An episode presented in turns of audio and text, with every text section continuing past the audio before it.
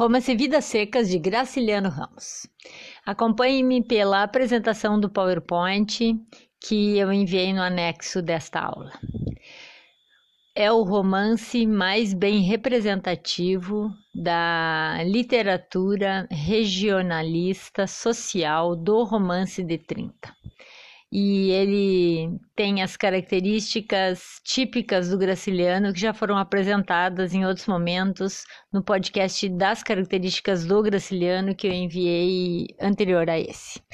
É um romance de estrutura desmontável no sentido de que os capítulos não precisam obrigatoriamente ser lidos na ordem que eles se apresentam, porque os, eles têm uma completude em si.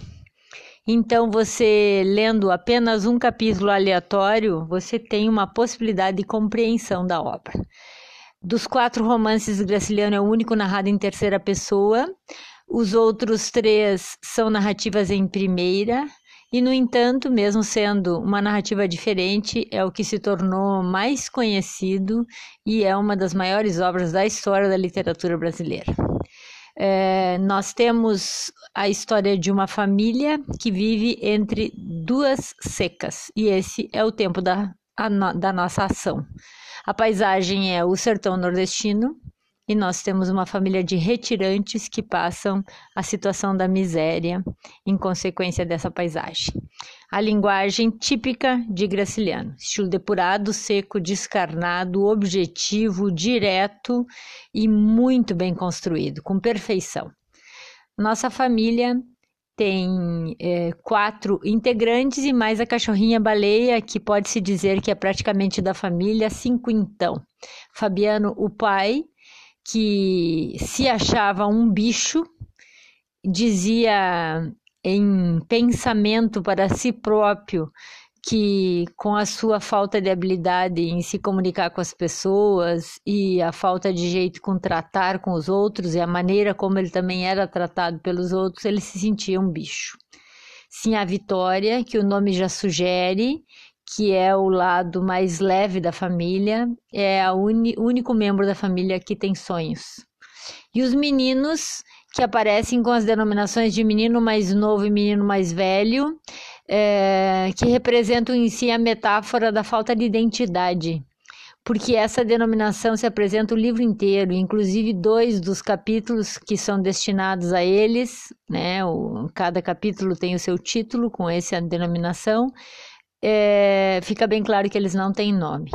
Uma prática nordestina em que os pais não registravam as crianças ou registravam todas as crianças no mesmo tempo, mas quem não tem uma denominação não tem esse princípio básico da cidadania, né? Que é o seu nome, o seu documento e a sua existência. Então, isso é muito forte, né? Você perceber que as crianças não têm nome. O menino mais novo, enfim, queria ser igual ao pai, imitar o pai. O pai era um vaqueiro e ele admirava o jeito que o pai montava cavalo. O menino mais velho está na idade da curiosidade e de questionamentos a respeito do significado de algumas palavras, como, por exemplo, a palavra inferno, que não sabia o que significava, mas sempre achava ela muito curiosa. A família tem uma cachorra, e essa cachorra é a baleia, e que faz uma oposição com o Fabiano, porque a baleia é tratada é, pelo narrador em algumas construções narrativas quase como humana. Quando ela é, tem um problema na perna, ela aparece com a expressão de que ela arrastava, puxava a perna, não a pata. É, em determinadas situações, ele vai apresentar para nós que a baleia reprova a ação do menino. Enfim, existem várias comparações em relação a isso. Vocês encontram ali a, o grupo de obras escrito pelo Graciliano, que não escreveu só romance, escreveu um livro de contos e três livros de memória. E depois esse essa explicação bem clássica dos 11 capítulos que ficam entre duas secas. É, a possibilidade de classificação do romance ser chamado de psicológico social, a possibilidade de ser um regionalista social, de regionalismo psicológico, enfim, há variantes entre um romance regional, porque ele é típico do Nordeste, e psicológico, porque ele aprofunda imensamente a forma como cada uma dessas personagens se sentem, e de intensa crítica social. Então, não existe um rótulo fixo em relação a isso. É, não vou passar capítulo por capítulo, apenas vou dar alguns destaques. O capítulo Mudança é curioso, porque nós enxergamos na narrativa aquela trilha de retirantes que está chegando num determinado lugar e instalam-se na primeira casa que encontram, porque, enfim, eles não têm propriedade, não têm morada e também não têm rumo. Existe depois um capítulo para cada um dos membros da família, e o capítulo Fabiano, que dizem que é, possivelmente possa ter sido o primeiro capítulo que o Graciliano escreveu quando foi construir a ideia do romance, depois ele foi recheando o romance com os demais. É um capítulo em que ele apresenta um vaqueiro é, que tem essa sensação de ser muito pouco, de ser quase como um bicho. Inclusive, no capítulo anterior, quando a família está retirando-se e um dos filhos cambaleia de fome, ele pega a, o facão e dá uma pran, um pranchaço de facão no menino, dizendo: anda, diabo. E ele mesmo se auto-recrimina, é, pensando que se ele fraquejasse, possivelmente o filho podia morrer de fome ali, porque ele sabia por que o filho tinha fraquejado, né? A família toda passa fome mas ao mesmo tempo ele entende que não poderia estar referindo-se assim ao filho, mas também não sabe se referir de uma maneira muito diferente. Capítulo cadeia é forte porque há um desentendimento na comunicação e o Fabiano acaba se perdendo no vocabulário porque ele sabe falar pouquíssimo, fala pouco o livro inteiro. O livro é composto de raríssimos diálogos e é numa confusão de trocadilhos de palavras que ele acaba sendo preso por desacato à autoridade. Capítulo assim, a Vitória é o capítulo mais leve, porque assim a Vitória fica o tempo todo dizendo dos sonhos que ela gostaria, que a, das coisas que ela gostaria de ter, que ela gostaria de ter um vestido, uma saia com ramagens, florida, do sapato de salto, e ela gostaria de um dia que eles tivessem uma cama de lastro de couro. E o Fabiano recrimina ela, porque ele eles são retirantes. Então a gente imagina a cena deles carregando cuias, esteira, é, algumas mochilas pequenas, jamais uma cama. Então, ele mesmo diz que o sonho dela é algo inútil e que sonhar é inútil. Os capítulos Menino Mais Novo e Menino Mais Velho seguem mais ou menos a ideia da tela anterior, né? O menino mais novo fica tentando imitar o pai e daí busca e cai um tombo, porque ele tenta subir no, num cabrito para ser igual ao pai que montava o cavalo e tem os acidentes, esfola a roupa, enfim. É, mas é para dar uma ideia que, apesar da vida precária da família, o menino mais novo é o que qualquer menino mais novo desejaria, que é ser igual ao meu pai. Tá, o mais velho, então, como eu já tinha dito, está na fase dos porquês, se encanta com a ideia da palavra inferno, e quando ele pergunta para o pai o que é inferno, o pai se irrita profundamente, porque ele não sabe explicar, porque ele não sabe conversar. E daí ele indica para que ele fale com a mãe mas mesmo assim ele dá um cascudo no menino. E a mãe, assim, a Vitória vai conseguir dizer que é um lugar quente, cheio de espeto, enfim, que é um lugar de coisas ruins. E daí ele fica lembrando de todas as coisas ruins que ele tem, o estômago roncando, o cascudo que o pai deu, não ter amigos. E ele fica imaginando então que a fome é o um inferno, que não ter amigos é inferno. Trocadilho, cuida a palavra. Inverno, capítulo 7. Inverno é, seria o momento em que deveria chover, na verdade chove, só que daí a chuva também é descontrolada, inunda tudo. Então a ideia que tem que nem quando a chuva vem é, consegue aplacar um pouco a miséria e o sofrimento da seca. Capítulo Festa se passa perto do Natal. E eles vão até a cidade para conhecer como é uma festa de Natal. E apesar do título parecer festivo, o contraste entre a riqueza das coisas, da comida, das cores, da cidade e o quanto eles não têm nada, não compreendem nada e o quanto eles passam fome, faz com que esse contraste seja ainda mais forte a dor da festa. Então, é uma festa de pleno contraste entre a pobreza e não exatamente a riqueza, mas aqueles que têm um pouquinho mais que ele. Capítulo Baleia é, acreditam alguns ser um dos mais melancólicos do livro, porque a baleia está com hidrofobia, com raiva, e ela começa a aparecer chagas no corpo e sofrer, e o Fabiano entende que sacrificá-la é o melhor, e daí é muito sofrido para quem está lendo, porque o Fabiano dá um tiro na baleia. Ele jamais erraria a cabeça dela, mas ele erra porque ele está comovido com a cena, então ela agoniza ainda, mas acaba morrendo. Então é nesse capítulo que a baleia morre. Capítulo Contas é quando ele se sente muito bicho, porque o patrão, que é um rico fazendeiro, é, não paga o que é devido, daí o número de moedas que ele recebe não é certo, ele não se dá conta, assim a Vitória sabe fazer um pouco mais as contas e se dá conta e avisa ele que ele não foi pago adequadamente e ele fica com raiva daí dá assim a Vitória que entende do que do patrão que lhe pagou errado. E ele acha que entender, saber fazer contas, né, ter conhecimento atrapalha a vida das pessoas. Vejam só a metáfora que está subentendida nesse capítulo aí. Soldado amarelo é para representar a ordem, a lei, quem sabe um pouco mais da vida do Graciliano, que eu já contei no outro podcast, sabe que ele teve essa situação da perseguição durante a ditadura Vargas.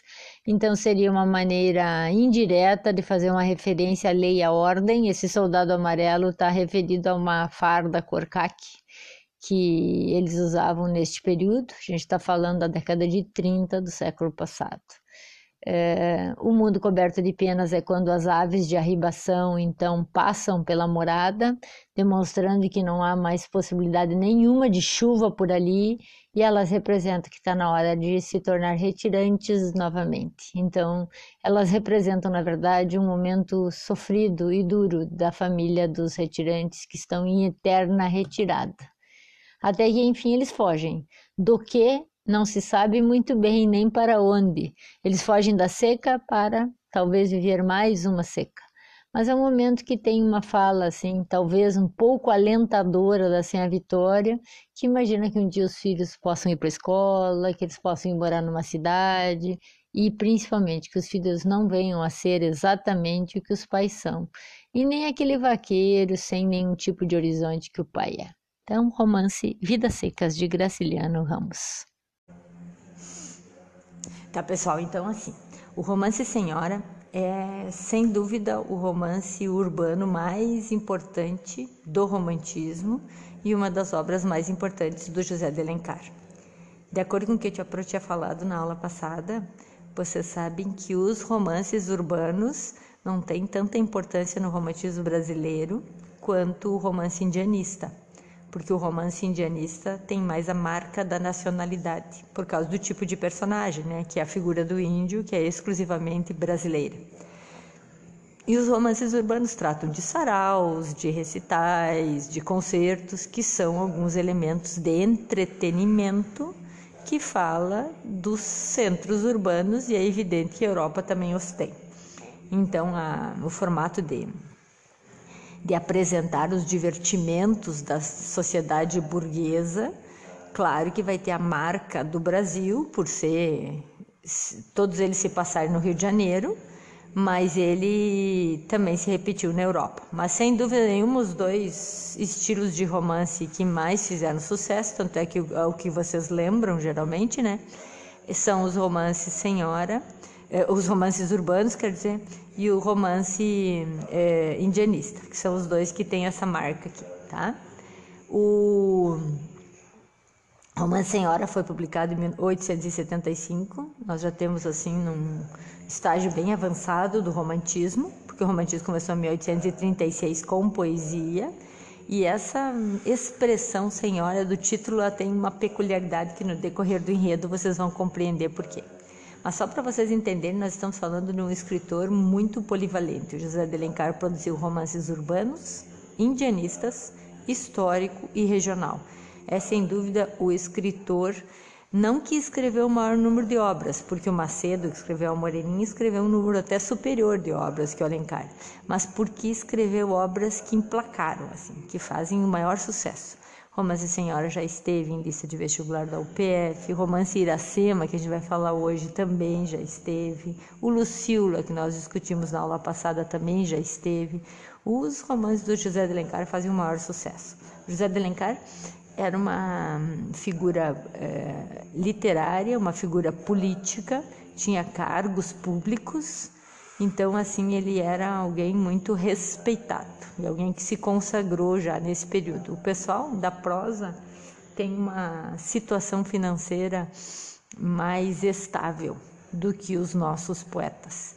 Então eles não padeceram tanto assim dessas mortes precoces quanto os nossos poetas, como o exemplo do nosso poeta que morreu aos 20 anos de idade, que é o pode repetir bem alto para eu quero ouvir aí. Alguém que tem o microfone, porque senão eu não vou conseguir ler. Quem morreu com 20 anos de idade?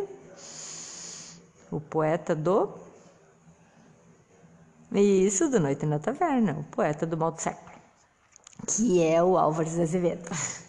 Vamos lá, o Pro fez umas telas bem é, compactas e bem resumidas e vocês vão acompanhando a nossa aula e aqui o nosso podcast pelas telas. As características principais desse nosso romance Senhora, é, ele é urbano. Quando a gente fala crônica de costumes, é o que nós conversamos no dia que a Pro apresentou para vocês os estilos de romance quando trata dos costumes da sociedade burguesa que vivia no Rio de Janeiro nos 1800, é, a gente diz que é um romance de costumes ou uma crônica de costumes. Não entende crônica como gênero do formal do texto. Crônica é no sentido de reproduzir os costumes da época.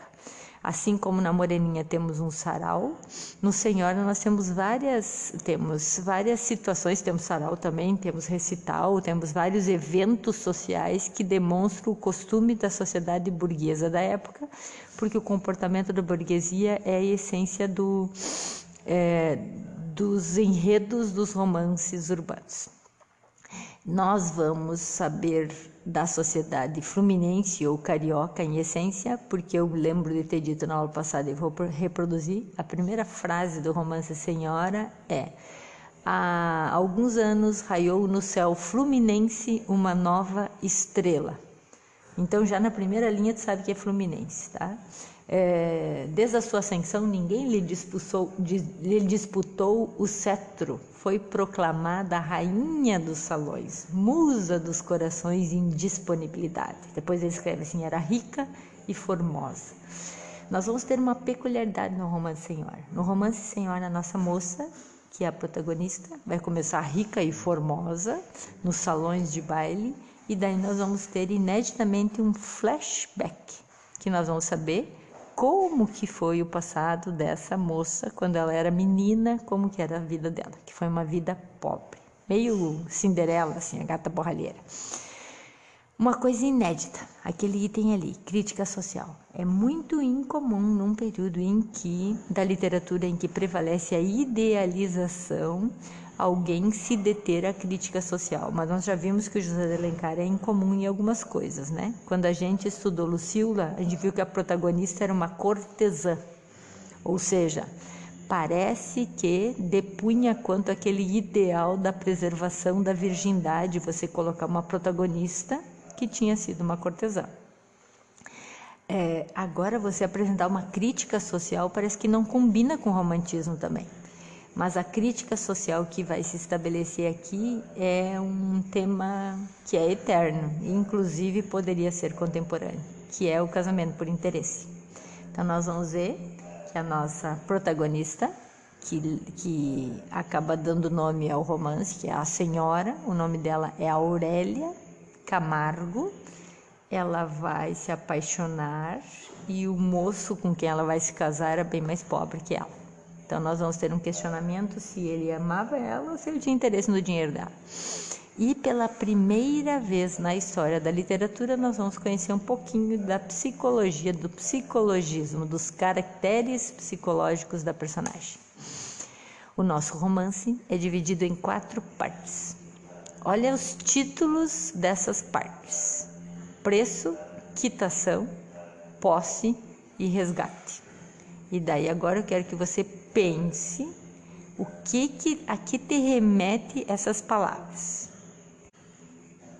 Pois vocês estão é, certos de dizer que a relação desses quatro, dessas quatro partes parece ter é, ligação com negócios, porque é essa grande crítica que o livro faz. Se o casamento do moço mais pobre com a moça mais rica era realmente um casamento por amor ou se o moço queria fazer uma espécie de negócio. Bom, daí nós deixamos em aberto, ó, só para dizer assim, ó, no, na primeira parte, preço, a gente vai saber já da Aurélia já rica e no tempo contemporâneo dela, em que ela está rica, em situação de casamento com o Fernando Seixas, que é o moço com quem ela faz par amoroso.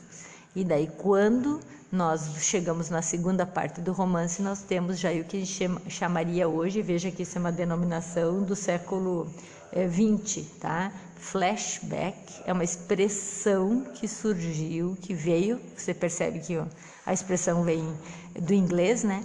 Ela veio da literatura norte-americana, que foi uma denominação que teóricos norte-americanos deram para aquele momento em que você para a história no tempo presente e volta para o passado. Então, vocês viram que nesse esqueminha que a professora, assim, na parte 2, que é a quitação, ele vai falar do passado, e a gente vai saber quem foram o pai e mãe da nossa protagonista antes dela nascer, então a gente sabe do passado da geração anterior. E quando a gente chega na terceira parte, a gente volta exatamente para a situação novamente da Aurélia Rica se casando com o Fernando, tá? Daí depois eu não vou ficar dando spoiler que o resgate do que que se trata. É um resgate que mescla assim resgatar os princípios de nobreza e ética. Bom, o que que é a parte 2 então? O que que é esse passado?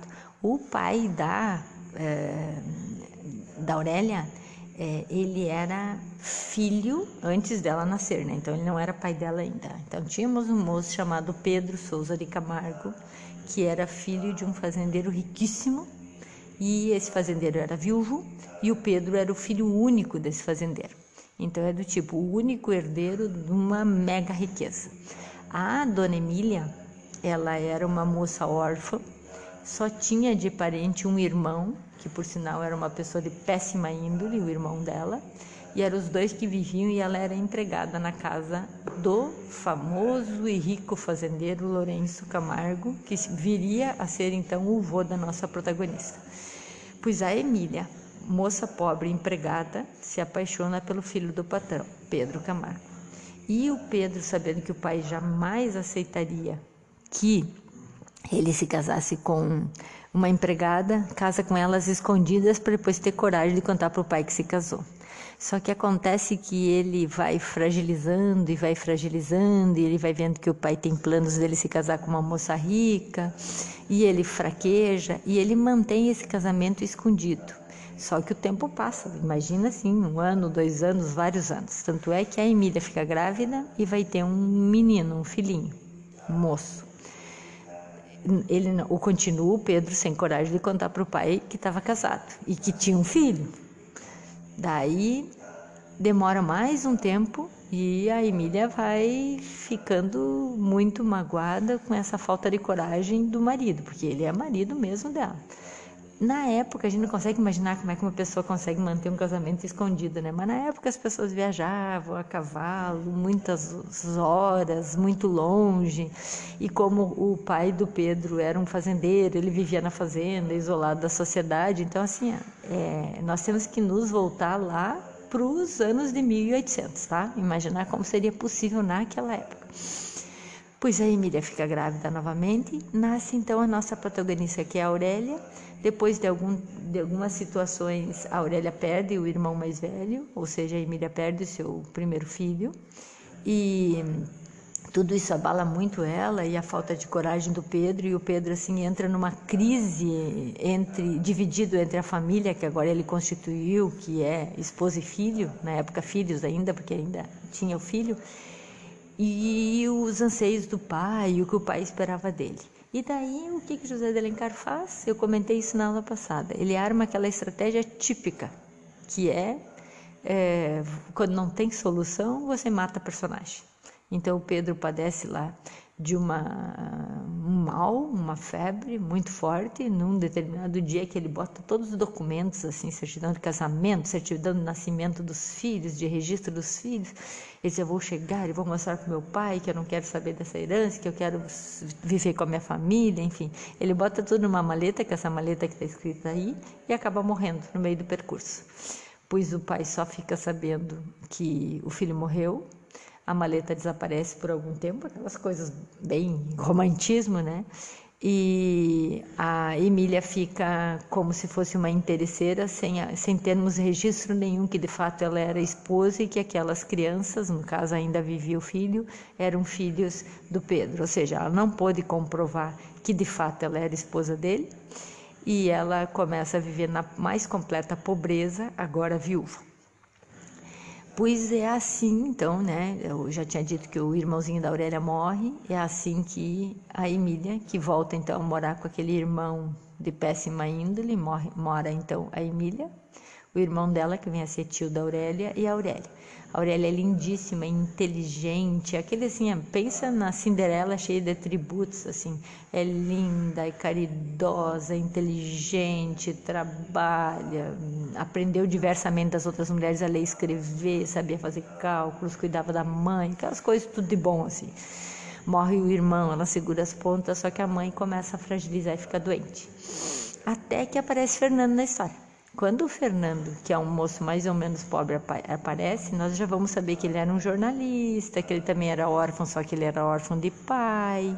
Quer dizer, só que não, a Aurélia também era órfã de pai, né? Ele era órfão de pai. E ele era o único homem da casa, responsável pela criação das duas irmãs. Ele tinha medo de morrer na pobreza, ele era bem ambicioso. Ambicioso, vaidoso, frequentava com dinheiro que ele não tinha uns lugares da alta sociedade, que tinha como na cabeça a meta de que um dia ele ia se casar com uma moça muito rica. E ele conhece a Aurélia, só que a Aurélia assim, é lindíssima, um coração muito nobre, só que é uma das moças mais pobres do Rio de Janeiro. E ele fica é, muito em crise assim, existencial. E acaba aparecendo na vida dele uma Adelaide, Adelaide Amaral, que é uma moça rica, e que na época era muito comum que as moças, ao se casar, oferecessem um dote ao marido. Acho que você já deve ter ouvido falar na ideia do dote. Alguém já ouviu falar sobre dote? Claro que inicialmente você não pensa assim, como que a família Amaral oferece um dote para um moço que seria mais pobre. Mas enfim, entra dentro dos anseios da família Amaral atender o coração da Adelaide, que de fato parece que ela não gostava muito do Fernando, mas ela foi afastada daquele de quem de fato ela gostava e ela acabou pensando que casar com o Fernando poderia ser uma forma de esquecer o seu verdadeiro amado lá. Enfim pois a Aurélia fica sabendo, apesar do Fernando não contar, que ela foi trocada por um dote. Porque é, ele inventa uma história, dizendo que vai fazer uma longa viagem, que não vai poder ficar junto com ela, e daí por isso ele quer se desobrigar do compromisso que ele tem, e daí aquele tio fuxiqueiro da Aurélia acaba contando para ele, para ela, dizendo: Você sabe por que, que você foi abandonado? Fernando não foi fazer uma longa viagem, não. Na verdade, ele recebeu uma proposta de casamento interessante e ele te trocou por um dote. Tu imagina a decepção da Aurélia. Então, a Aurélia, assim, caída, né, arrasada, acaba se resignando, ainda a mãe está doente, né? Até que subitamente é exatamente a Bela Adormecida. Que Bela Adormecida? Uh, a, a, a gata borralheira, né? Tá ali a menina super pobre, sofrida, de repente bate na porta, o senhor bem velhinho, e ele se ele tem uma, uns documentos na mão e ele se apresenta como o vô da Aurélia. E ele diz: Eu sou o seu vô e eu demorei muitos anos para descobrir, mas eu fiquei sabendo que meu filho que faleceu tinha deixado uma esposa e uma filha e eu estou durante todo esse tempo atrás de você. E daí ele consagra ela como uma a única herdeira universal de tudo que ele tem. Porque esse Lourenço tinha um filho só, que era o Pedro, o Pedro morreu, e daí o Pedro, por sua vez, acabou ficando com uma filha só, que é a Emília. Desculpa, que é a Aurélia, Emília é a esposa. Pois um pouquinho depois já morre o avô, então ela tem usufrui pouco desse relacionamento, né, com o avô, que ela tinha ficado fantasticamente feliz, assim, não por exatamente ser rica, mas porque ela tinha algum vínculo sobre alguma coisa do falecido pai. E a moça mais pobre do Rio de Janeiro acaba virando a moça mais rica do Rio de Janeiro. Pois olha só, ela então, na qualidade de moça riquíssima, aí a mãe, daí como nem tudo é só flores, né? Porque o romantismo tem que ter sofrimentos, a mãe acaba falecendo. Mas vejo que a mãe agora falece numa situação mais confortável, no sentido de, ai, pelo menos eu deixei a minha filha, né? Bem colocada, ela não está o desamparo. O...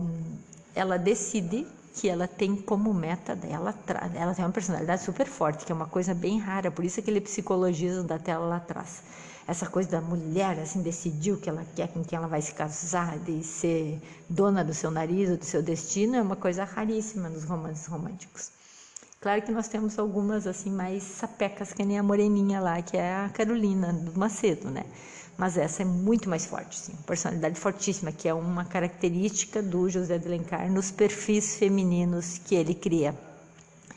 Pois ela coloca aquele tio que não tinha uma conduta moral muito boa a seu serviço, ele é um serviçal dela, tá? E é o único parente que sobra, porque nesse caso agora a mãe morreu também e faz com que ele faça uma, uma proposta para este Fernando antes dele se casar com Adelaide Amaral, porque ele recebeu uma proposta, mas não se casou ainda, ele ainda está solteiro, mas uma proposta anônima. Ele deveria chegar para o Fernando e dizer: tem uma moça que deseja, uma família, nem dizer a moça, deseja casar-se com o senhor e oferece um dote. E o dote era uma grande fortuna. Eu não vou conseguir dizer para vocês quanto que seria hoje, mas pensa numa mega fortuna.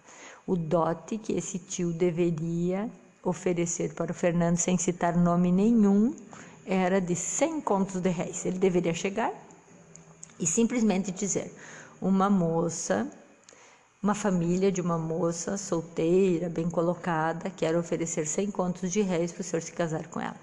Então ele e antes a Aurélia providencia, de resolve tudo, aquelas coisas de armação de romance romântico, né? Que Adelaide Amaral consiga se casar com o moço com quem de fato ela gostava, daí são outras articulações que agora não dá para contar. E daí se afaste do Fernando, o Fernando fica desobrigado então desse compromisso e fica desiludido também, mas receba essa proposta que era muito maior que a proposta que a família Amaral tinha feito para ele. Pois ele aceita, mesmo sabendo não sabendo né, com quem ele iria se casar. Ele casa-se, na verdade, com o dote e não com a moça. Pois na véspera do casamento, então, ele veio a saber que quem tinha oferecido o dote era a família da Aurélia, que na verdade não existe uma família, era ela mesma. E logo depois do casamento, na verdade, na noite de núpcias, eu quero que vocês daí vejam na página Deixa eu abrir a página do livro aqui, porque vocês vão abrir daí a página que tem um capítulo fantástico que vocês vão poder uh, me acompanhar na leitura,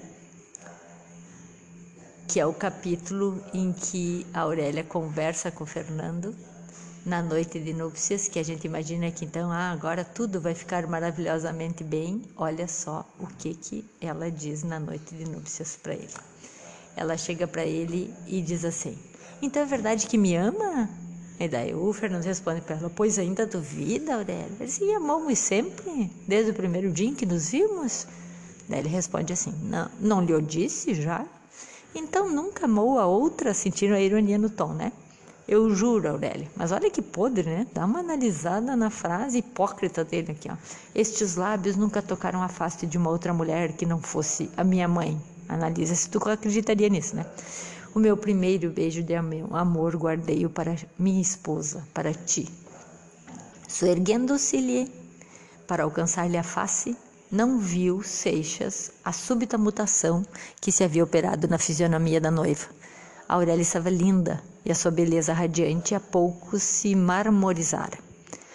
Ou de outra mais rica, disse ela, retraindo-se para fugir ao beijo do marido e afastando-o com a ponta dos dedos, enfim, afastando-o com a ponta dos dedos. A voz da moça tomara um timbre cristalino, eco da rispidez e aspereza do sentimento que lhe sublevava o seio e que parecia ringir-lhe os lábios como aço.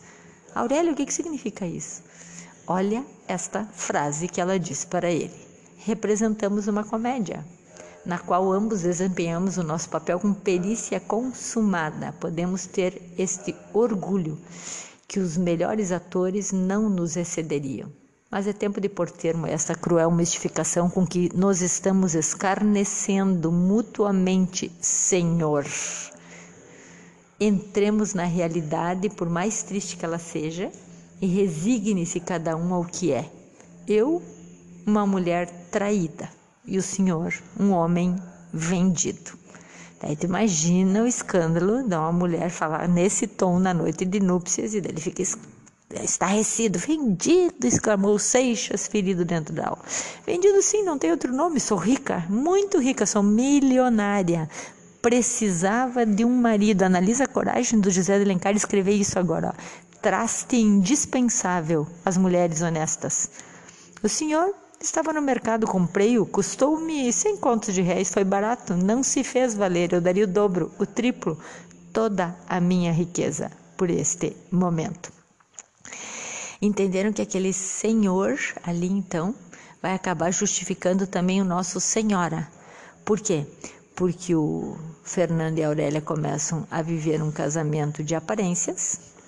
Ele serve meio como um, um acompanhante dela e eles ficam assim, ela fica humilhando ele. Ela é apaixonada por ele, mas ela achou que ele não se fez valer, né? Porque ter aceitado aquela proposta foi indecoroso. E depois de alguns meses de casados, quase um ano, para dizer a verdade, ele enfim teria subitamente conseguido o dinheiro que ela deu para ele para pagar o dote. E num, vários meses depois, numa noite também, ele chama ela para uma conversa e ela imagina que então ele vai pedir desculpa, dizer que ama ela, porque era tudo que ela esperava dele, e ele pede a liberdade. Porque durante todo esse tempo ele começa a chamar ela de senhora, que é o que justifica o título. Minha senhora precisa de mim, a senhora precisa que eu acompanhe a esse baile, a senhora precisa que seu marido esteja. Então vejam que eles viviam em quartos separados, uma relação formal, quase como se fosse uma patroa e um empregado e ele ficou à disposição dela, tentando resgatar os, o dinheiro que ela tinha pago para ele, que uma parte ele já tinha gasto. E esses meses todos ela, ele devolve para ela e diz que está comprando a liberdade. Então Fernando devolve o que lhe pertence, os 100 contos, e reconquista a liberdade dele ser um homem livre. Diz que vai ser, fato de, vai ser fácil de anular o casamento, porque o casamento de fato não aconteceu. É nesse momento que Pasmem, tela inicial. A Aurélia, enfim, diz que fez tudo isso para que ele tentasse provar a sua nobreza, ajoelha-se aos pés dele, suplica que ele não a abandone. Imagina se alguém tinha que se suplicar alguma coisa, ajoelhar aqui nessas alturas, era o Fernandão, mas tudo bem, né? O José de está escrevendo. E daí diz isso para ele no final. Imagina que o final não vai ser super amoroso e feliz. Aquela mulher que se humilhou, aqui a tens abatida, no mesmo lugar onde ultrajou-te nas iras da sua paixão.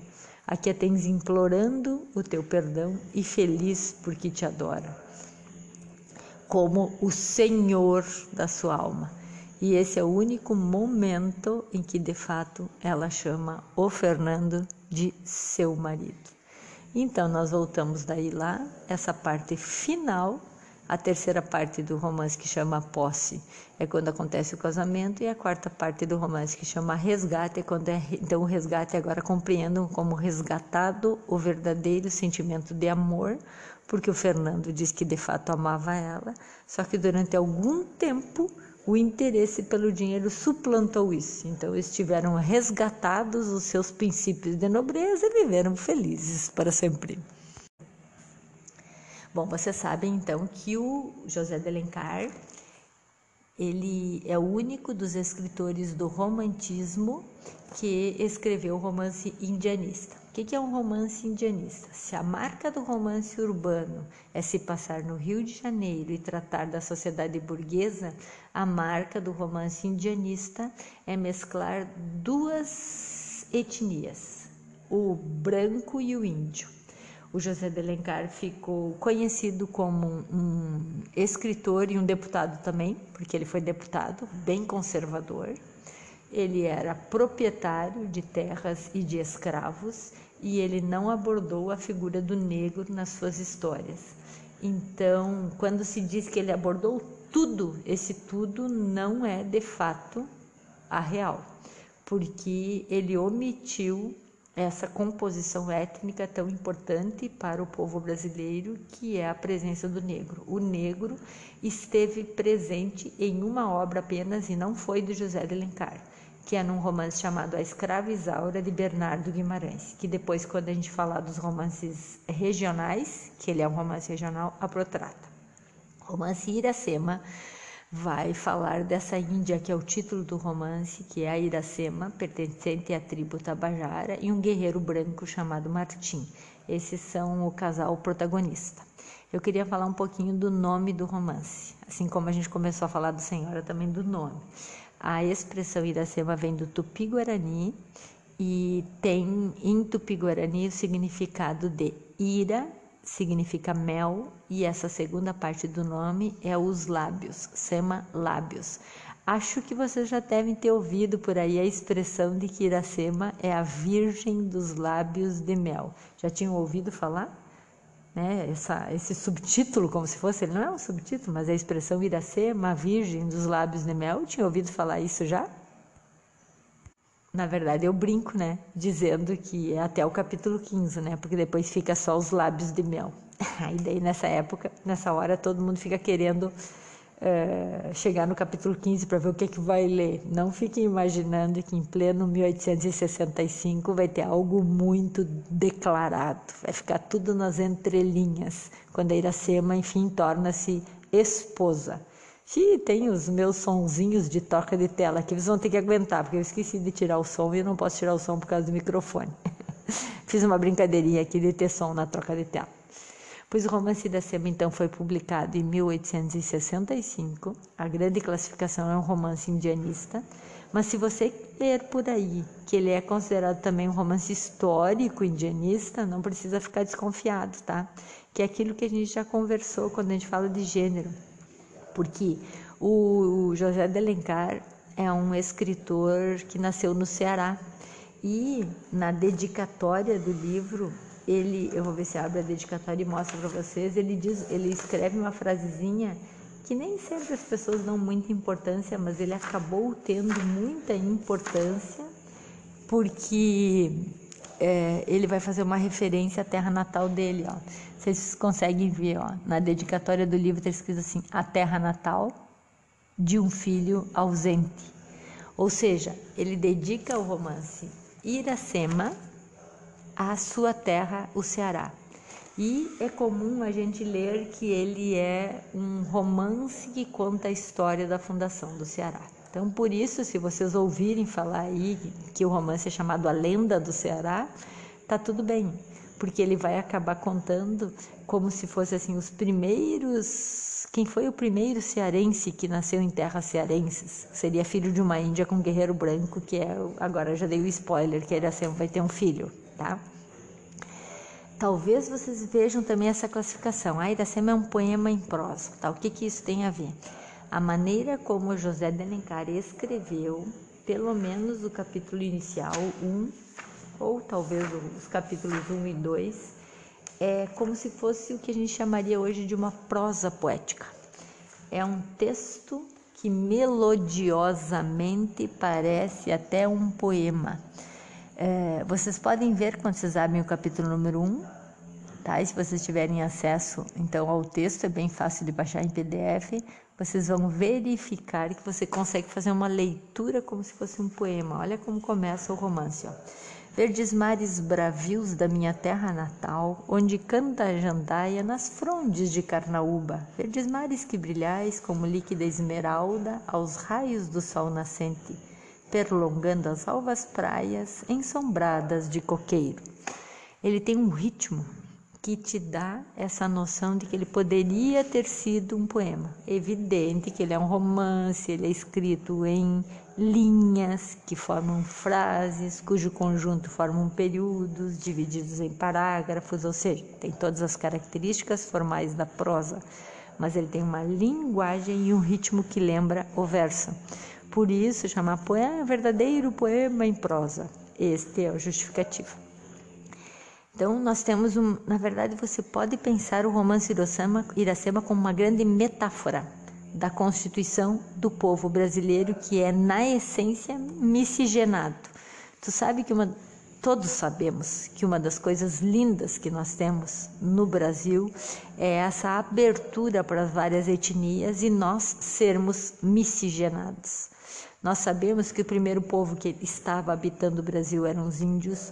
Nós sabemos que daí vieram é, europeus de vários lugares, principalmente de Portugal, mas de vários lugares. Nós sabemos que depois vieram os negros para o Brasil e que essa mescla inicial, essa tríplice etnia inicial, já começou a formar os nossos miscigenados que somos hoje.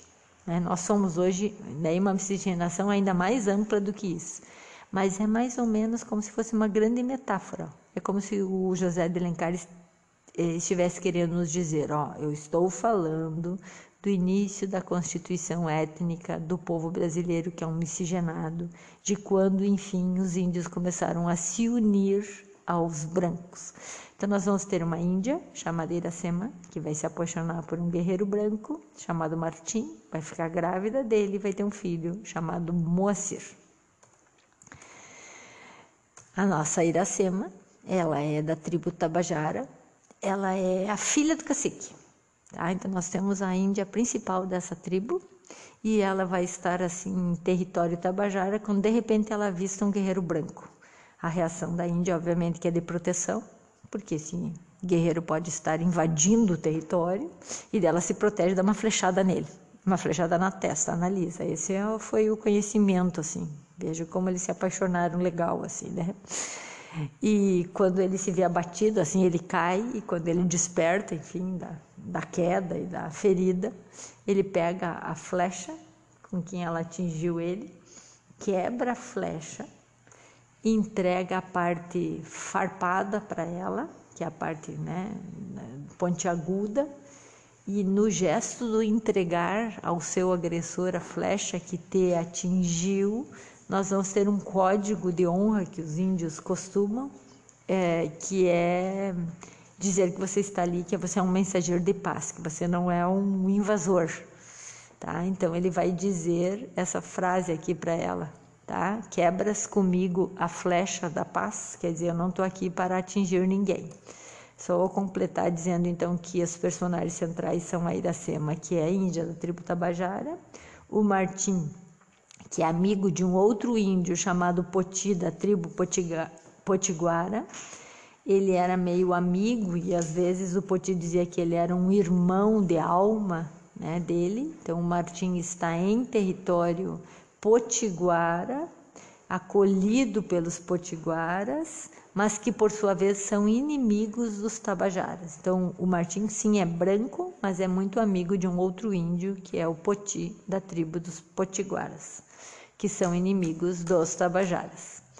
É, como o, Pot, o Martim se perdeu, ele acabou em território tabajara porque ele está perdido e já está caindo o sol, já começa a noite.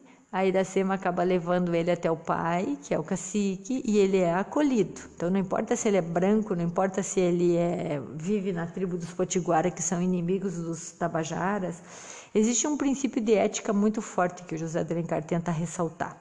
E ele acaba dizendo, então, que ele é bem-vindo, que ele deve ficar pernoitando ali, porque, enfim, ele está perdido e que no outro dia ele pode continuar a viagem. E, nessa, e é evidente que a Iracema já está toda caída por ele, né? Então, ela sabe que não pode, ela sabe que ela é uma índia, ela sabe que ele é um branco, ela está ainda prometida a um guerreiro indígena, obviamente, né? Que é Tabajara. Mas aqui ela já começa a quebrar um código de honra da tribo, que é se mostrar apaixonada. A Iracema conhecia o segredo de um líquido alucinógeno que era feito na, nos, na tribo, porque isso é comum entre os índios, eles usarem alguns líquidos, algumas plantas, raízes que produzem um, um efeito alucinógeno, geralmente em vésperas de grandes combates ou de alguns grandes festejos e o nome desse líquido é jurema, tá? Então não se deixem enganar por aí quando lerem alguns resumos mal avisados da internet que jurema era uma amiga da Iracema, porque de fato do jurema é o nome do líquido. E naquela noite a Iracema deveria distribuir esse líquido entre os guerreiros e percebendo que o Martim está entristecido, tá com o olhar caído, ela entrega o líquido a ele. É como se ele adormecesse e viajasse para outros lugares durante essa noite em que ele tinha consumido o líquido. E nessa noite, como é costume dos índios, é colocada uma rede para guardar, velar o sono do visitante. E a rede ficam índias. E eu acho que vocês já devem ter ouvido por aí que às vezes a tribo oferece índias para cuidar, divertir, enfim, o guerreiro. Acho que vocês entenderam a conotação metafórica do divertir. Só que a Iracema se oferece para ela velar o sono do guerreiro. Obviamente que, sendo filha do cacique, ela não poderia divertir, bem entre aspas, o convidado, né? o visitante. Mas ela acaba recostando-se ao peito do guerreiro branco e nessa noite ela entrega-se a ele. E obviamente que ela quebra né, um rito da tribo. Quando ele abraça ela, ela diz essa frase: O guerreiro que possuir a Virgem de Tupã morrerá. Que é um desígnio. Por quê? Porque ela está prometida, ela é a Virgem da Tabajara e está prometida a um guerreiro Tabajara, obviamente. Que inclusive se chama, olha que legal, Irapuã que, se vocês perceberam, tem o mesmo inicial do nome da Iracema, que eu já disse lá atrás que significa ira mel. Puã vem da palavra pua, que é girar ao redor. É como se Irapuã fosse a belinha que gira ao redor do mel da Iracema. Então, quando ambos nasceram, a Iracema teve esse nome porque ela foi prometida ao Irapuã, que já foi dado esse nome a ele, porque os dois, desde o nascimento, estavam prometidos. Uma tradição indígena isso. Super legal assim você compreender, porque depois você nem esquece mais o nome dos personagens. Pois a Iracema sabe que a partir do momento que ela se entrega ao Martim, o Martim está correndo perigo, porque tem aquelas coisas dos pressentimentos indígenas e o Irapuã pode pressentir que tem perigo que ronda, porque alguém está chegando perto da sua prometida. Mas acontece isso, dela entregar-se a ele, e daí o, sutilmente o José de Alencar vai referir isso com essa frase: Tupã já não tinha a sua virgem na terra dos Tabajara. Então isso é que deve ser interpretado como o momento que a Iracema se tornou esposa de Martim.